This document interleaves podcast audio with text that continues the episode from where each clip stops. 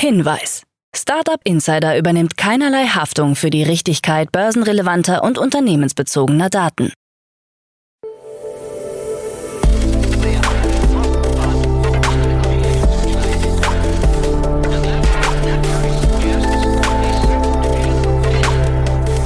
Startup Insider Daily. Morgen Update. Einen wunderschönen guten Morgen und herzlich willkommen zu Startup Insider Daily in der Morgenausgabe am Donnerstag, den 8. Juni 2023. Ich bin Kira Burs und ich freue mich wie immer mit euch in den Tag zu starten und das sind die News des Tages. In El Salvador ist das Bitcoin-Portfolio vor Break-Even. Instagram testet KI-Chatbot, 14,4 Millionen US-Dollar für Payrails und dreifaches Gefälle bei deutschen Tech-Startups. Tagesprogramm. Ihr wollt noch mehr von diesen News haben, dann schaut doch gerne einfach auf unserer Plattform vorbei. Das ist www.startup-insider.com. Unter dem Reiter News findet ihr definitiv genug. Bevor wir aber näher auf die Themen eingehen, lasst uns kurz einen Blick auf das heutige Tagesprogramm werfen. Nach dieser Morgenausgabe geht's weiter mit Investments und Exits, wo wir Louis Hahnemann als Experten zu Gast haben und er über die Super Return, einem neuen 100-Euro-Fonds sowie über die Finanzierungsrunde von Get Harley spricht. Um 13 Uhr geht's weiter mit einem Interview mit Joram Völklein, Co-Founder von Alpine Space Ventures. Und um 16 Uhr geht's weiter mit einem Interview mit Friederike Hesse, Co-Founder und Geschäftsführerin von Zero 44. Dazu aber später mehr nach den Nachrichten gelesen von Anna Dressel. Startup Insider Daily. Nachrichten. Yttrium hat zweiten Fonds mit 403 Millionen Euro geschlossen. Der Growth Investor Yttrium, ehemals Digital Plus Partners, hat seinen zweiten Fonds Digital Growth Fund 2 mit einem Volumen von 403 Millionen Euro geschlossen. Das Kapital soll in führende europäische B2B Software- und Technologieunternehmen investiert werden. Sieben Investitionen mit einem Volumen von 125 Millionen Euro wurden bereits getätigt. Unter anderem wurde der Cybersecurity-Anbieter FTAPI aus München, der Prozesse automatisiert und Datenpakete verschlüsselt, von Yttrium unterstützt. Yttrium stellt inklusive Folgefinanzierungsrunden bis zu 50 Millionen Euro Eigenkapital pro Unternehmen bereit. Investoren des Fonds sind institutionelle Investoren und Technologieunternehmen sowie Family Offices aus Deutschland, Europa und den USA. Die erste Einwerberunde wurde bereits 2021 geschlossen, nun folgt das Final Closing. Ethereum hatte seinen ersten Digital Growth Fund One mit insgesamt 350 Millionen Euro geschlossen und daraus 217 erste Investitionen getätigt. Anfang des Jahres wurde die Umfirmierung beschlossen und ein Büro in London eröffnet. 100 Millionen Euro für Climate Tech Fonds. Über das neue Programm Green Transition Facility investiert die KfW Capital in Venture Capital Fonds mit Fokus auf Climate Tech. Dazu stehen 100 Millionen Euro bereit. Das Programm ist Teil des Zukunftsfonds und zahlt auf die Startup-Strategie des Bundes ein. Wie bei den anderen Programmen ERP VC Fonds Investments und ERP Zukunftsfonds Wachstumsfazilität investiert die KfW Capital maximal 19,9 Prozent des Fondsvolumens. Auch darf die Fondsgröße nicht kleiner als 50 Millionen Euro betragen. Dazu Dr. Jörg Goschin von der KfW Capital. Bei den auf Climate Tech spezialisierten VC-Fonds handelt es sich häufig um sogenannte First-Time-Fonds, die es im Fundraising zuweilen schwerer als etablierte Fonds haben. Die letzten Jahre haben gezeigt, dass Climate Tech im Markt eine immer größere Rolle spielt, aber Venture Capital in diesem Sektor noch stark unterrepräsentiert ist. Dreifaches Gefälle bei deutschen Tech-Startups. Dem neuen Innovationsatlas des Instituts der deutschen Wirtschaft zufolge ergibt sich für deutsche Tech-Startups ein starkes dreifaches Gefälle.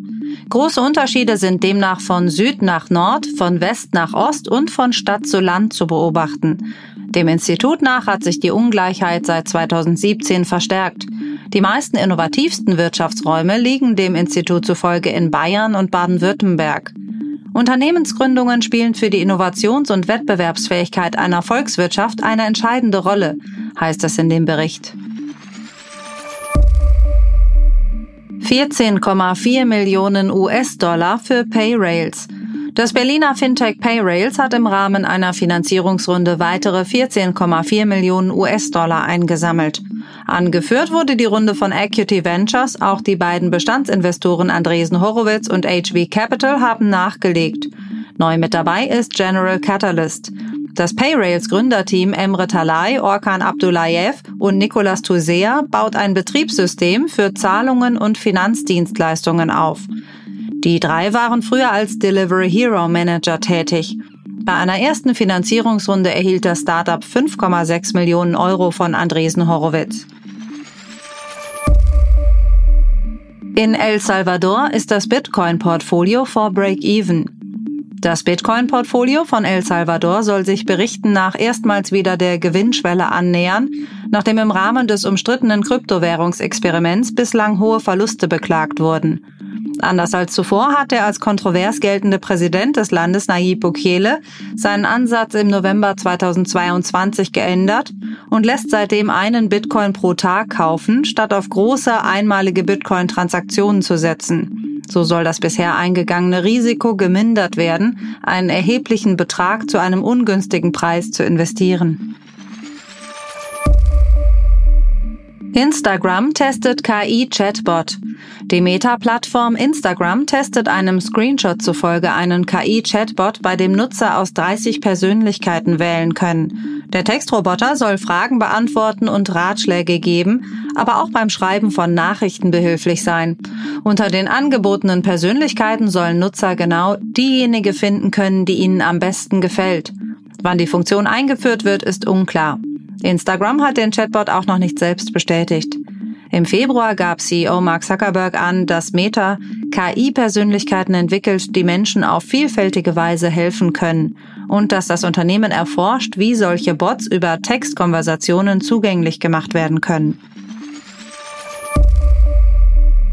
Neue Kontoübersicht bei Meta wegen Bundeskartellamt. Nach Gesprächen mit dem Bundeskartellamt hat der Facebook-Konzern Meta eine neue Kontoübersicht für seine Nutzer freigeschaltet. Dort soll es einen besseren Überblick über die Verknüpfung von Daten bei verschiedenen Metadiensten geben. Das Kartellamt hatte dem Konzern im Februar 2019 untersagt, Daten aus verschiedenen Quellen ohne Einwilligung der Nutzer zusammenzuführen. Meta gibt jetzt an, dass man weiter mit der Behörde zusammenarbeiten werde. Man gibt sich auch dankbar, dass das Bundeskartellamt unsere Arbeit für mehr Transparenz und Wahlmöglichkeiten anerkennt. Sequoia spaltet China-Geschäft ab. Der Wagniskapitalgeber Sequoia will sein Geschäft künftig in drei Teile aufspalten. Neben einem Unternehmen für die USA und einem für Europa soll das chinesische Geschäft ebenfalls separat behandelt werden. In China will das VC-Unternehmen auch nicht mehr als Sequoia, sondern als Hongshan auftreten. In Zukunft soll zudem das Geschäft in Indien und Südostasien unabhängig laufen. Die Aufteilung der drei Unternehmensbereiche ist für spätestens Ende März 2024 geplant, nachdem Sequoia nach eigenen Angaben bereits seit drei Jahren entsprechende Gespräche darüber führt. Es ist zunehmend schwerer geworden, ein dezentralisiertes globales Investmentgeschäft zu führen, heißt es in einer Pressemitteilung von Sequoia. OpenAI plant keinen Börsengang. Laut CEO Sam Altman verfolgt OpenAI keine Pläne, in absehbarer Zeit an die Börse zu gehen. Bei einer Konferenz in Abu Dhabi verkündete er, dass er aufgrund der eigenartigen Struktur des Unternehmens und möglicherweise skeptischen potenziellen Anlegern kein Interesse daran habe, OpenAI an die Börse zu bringen. Auch möchte er nicht von der Börse verklagt werden. Wenn wir Superintelligenz entwickeln, werden wir wahrscheinlich einige Entscheidungen treffen, die die meisten Anleger als sehr seltsam betrachten würden, so Altman. Louis Vuitton NFTs für 39.000 Euro. Das französische Luxusmodehaus Louis Vuitton bringt eine limitierte Kollektion von NFTs namens Treasure Trunks auf den Markt, die Teil der NFT-Serie Via sind. Zu jedem NFT gibt es einen maßgeschneiderten physischen Louis Vuitton-Koffer mit dazu. Die NFTs sollen zum Preis von rund 39.000 Euro angeboten werden. Da Louis Vuitton auf Soulbound-Technologie zurückgreift, können Einzelpersonen die NFTs nicht handeln oder übertragen. Interessierte können sich ab sofort auf eine Warteliste setzen lassen, sofern sie Einwohner der USA, Kanadas, des Vereinigten Königreichs, Frankreichs, Deutschlands, Japans oder Australiens sind.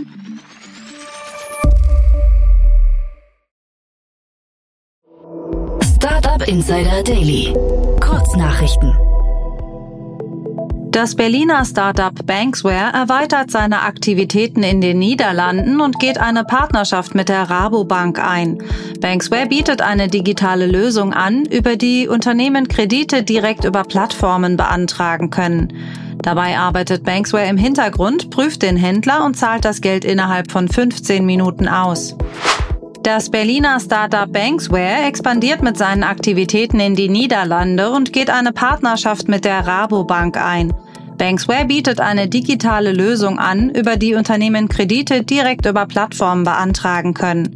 Dabei arbeitet Banksware im Hintergrund, prüft den Händler und zahlt das Geld innerhalb von 15 Minuten aus.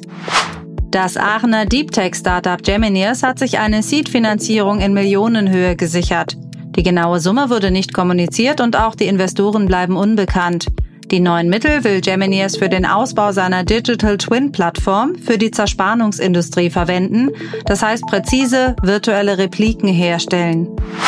Die insolvente US-Kryptobörse FTX könnte Berichten zufolge einen Teil der Kundengelder doch noch zurückzahlen.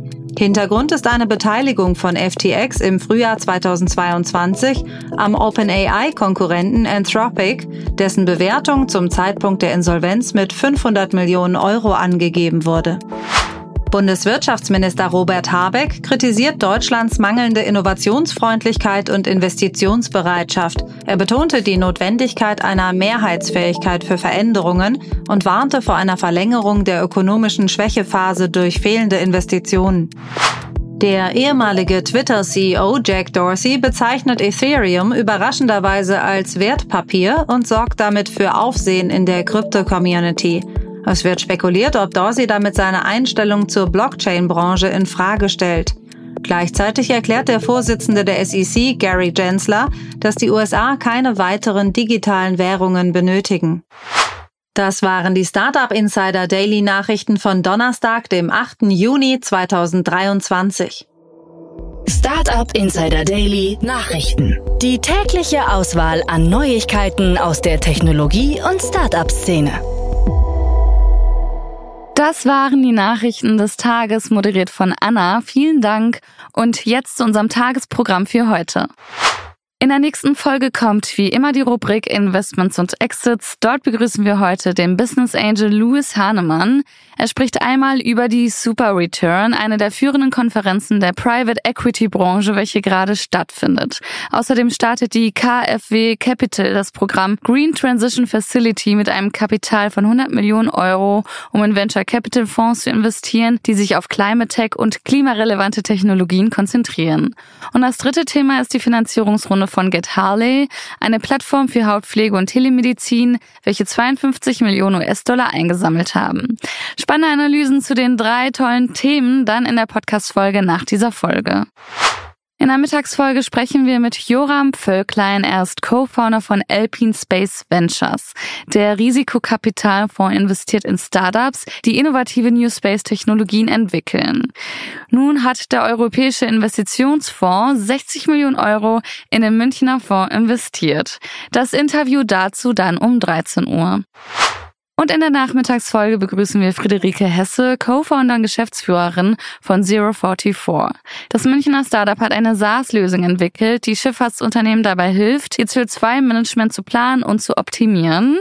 Und sie haben in einer Finanzierungsrunde 2,5 Millionen Euro eingesammelt. Mehr dazu dann um 16 Uhr.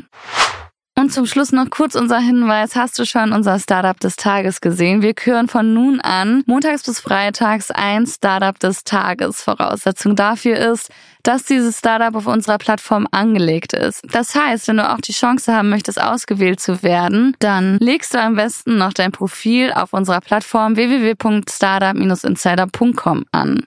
Und das war's jetzt auch schon von mir, Kira Burs. Ich wünsche euch einen schönen Start in den Donnerstag und wir hören uns bald wieder. Macht's gut.